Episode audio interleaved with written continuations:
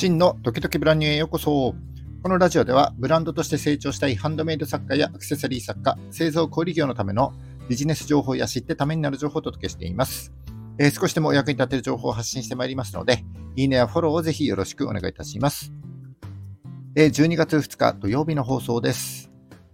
はい、えっ、ー、と、今日のお話ですが、えっ、と、先日お伝えしたようにですね、え今立ち上げ準備中のディスコードによる新しいコミュニティでの、えー、名前の問題ですね、商標登録がされちゃっていたという問題について今日はお話ししてまいります。それで、何かビジネスに役立つ情報とか、ためになる情報とか、そういったことは今日はお話しできませんので、もしそういった話を期待されていた方、申し訳ございません。今日の放送回は飛ばしてください。はい。えっ、ー、と、新しいディスコードによるコミュニティでの問題ですね。えー、ちょっと先日の話を聞かないと、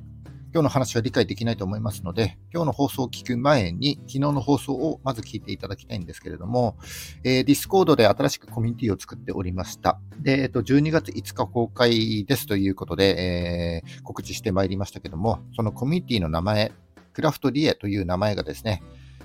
商標がすでに取得されていて、えー、これが使えないということで、その問題についてのお話になります。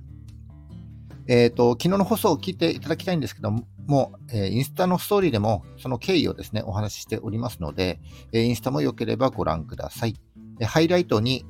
え置いておりますので、それを見ていただければ、え全容がわかると思います。はい、それではラジオドキドキブランニュー、今日も最後までよろしくお願いいたします。はい、本題に入ってまいります。えっ、と、このラジオでも告知しておりました、ディスコードによる新しいコミュニティですね。名前がクラフトリエという新しいコミュニティを立ち上げようとしておりました。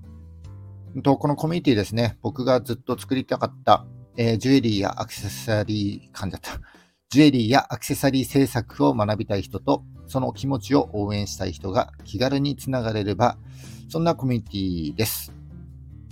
2年かけて3回も失敗して、ようやく形になって、えー、来週の12月5日火曜日10時にリリースしますよという予定で動いていたところ、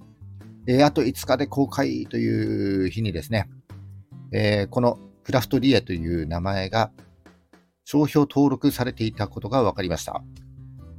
えー、このクラフトリエという名前を作ったときは、えー、もちろんネットでもインスタでも検索したんですが、えー、その時は目立った競合がいないし、えー、非公開のコミュニティだからまあ大丈夫だろうと思って、商標まではリサーチしてなかったので、えー、完全に僕のミスになります。で、今回のコミュニティは、あの製品ではないけれども、もしかしたらですね、えー、商標を侵害してしまう恐れがあるかもしれない。そう思って、えー、いつもお世話になっている弁理士の方に相談いたしました。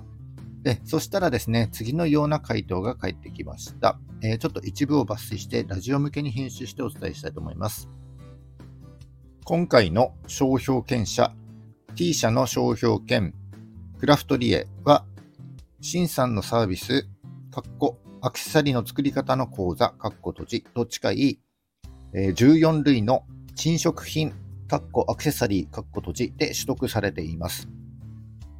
アクセサリーの作り方の講座とアクセサリーが類似するのであれば、T 社の商標権の権利範囲内になります。この点は微妙です。特許庁では、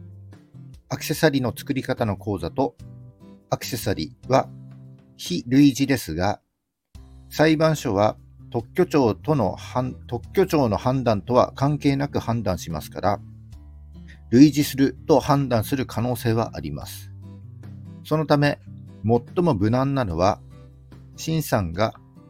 クラフトリエの名称を変更することですが、商標クラフトリエを知識の教授という区分で新たに商標を出願し、登録を目指すのも有力です。商標登録してしまえば、T 社から何か言われても、基本的には自社の登録商標を正当に使用しているだけです。と答えれば済みます。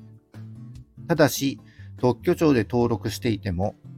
裁判所で T 社の商標権侵害だと判断される可能性はありますので、絶対に安心というわけではありません。総合的には、現状では T 社の商標権侵害になっていないという理解は、それなりに合理的な考えですから、知識の享受で出願しておいて、立場を強化しておくというのが妥当だと思います。はい。えっ、ー、と、まあ、つまりですね、別の区分でクラフトリエという、えー、商標登録をするか、あるいは全く別の名前を考えるかという二択になったということになります。えー、実はですね、この名前もそうなんですけど、えー、この12月5日に公開したいという、えー、この日付にですね、ちょっと強いこだわりが3つあります。え、その3つとは、1つ目は、僕が好きなボルト・ディズニーの誕生日だからです。えこれはですね、今年創立100年を、100周年を迎えたウォルト・ディズニー・カンパニーのように、長く続く文化として根付いてもらいたいというような個人的な、え思いがあります。えー、2つ目は、年末年始をまたぐことによって、えー、ディスコード内でのメンバーの方々がこうつながるタイミングがね、こう増えるかなというふうに思ったからです。それと来年1月には、えー、国際宝飾展、通称 IJT というのと、えー、ハンドメイドジャパンフェスっていうの大きなイベントが東京ビッグサイトで開催されるので、え、この話題で話せることもちょっとね、多いんじゃないかなというふうに考えた次第です。そして3つ目は、え、六曜で12月5日が友引きに当たるカラーです。僕の父は大工だったので、え、この六曜を意識して縁起の良い日にこだわっていました。で、友引きには、え、友を引き込むとか、友を引き寄せる日などという意味があって、え、刑事にふさわしい日なので、まあ、コミュニティの公開日としては、え、ちょうどいいというふうに判断した次第でございます。えー、なので、この12月5日っていう日付をですね、ちょっとね、動かしたくないんです。えー、で、今回の、あの、クラフトリエという名前を押してくれた方々は、うんと普段から DM などでもやり取りしたことがあって、えー、いつもお世話になっている方々になりますで。できればこの名前を使いたいんですけども、えー、商標登録にはですね、半年ぐらい時間がかかるし、で取得できたとしても、もしかしたら争うことになるかもしれない。そして、えー、その商標登録になるまでの間、待っている間に訴えられちゃう可能性もあるわけです。はい。で、実はですね、このクラフトリエという名前を決めるときに、他に2つの名前の案が実はありまして、で合計3つの名前のうちどれがいいですかということをですね、インスタで投票を行っておりました。でその3つとは、クラフトリエ、アトリーエ、クラフトアベニューの3つになります。10月31日に投票を行ったときは、クラフトリエが46%、アトリエが46%、クラフトアベニューが8%ということで、えー、このクラフトリエとアトリエという名前が2つとも同率2位だったので、えー、次の日に、えー、決選投票を行ったんですよね。11月1日に決選投票を行った結果、クラフトリエが53%、アトリエが47%ということで、僅差でクラフトリエに決まったというような経緯があります。ということで、えー、苦渋の決断ではありますが、このクラフトリエという素敵な名前をですね、使い続けるのも結構リスクがありますので、えー、今回のディスコードによるコミュニティの名前ですね、えー、投票で行った2番目だった名前、アトリエに変更することといたしました。ちなみにこのアトリエという名前、まあ、パッと見た感じですね。アトリエを伸ばすだけのように、えー、見えますが、えアトリエという言葉にこう棒線1本加えて、場所や空間というようなちょっとニュアンスを加えてですね、えー、学びや制作のための、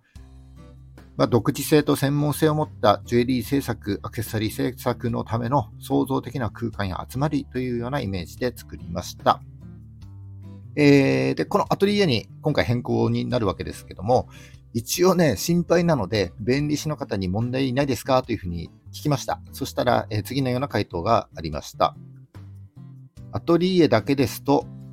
アトリエがつく他の商標と類似するとか、あるいは、そもそも識別力がないという理由で拒絶される可能性が高いです。識別力がないという理由だけで拒絶された場合には、理屈としては誰も商標登録できないので、逆に誰でも自由にその名称を使用できるということになります。はい。ということですので、えまあ問題なさそうですので、えー、この新しいコミュニティの名前ですね、アトリエ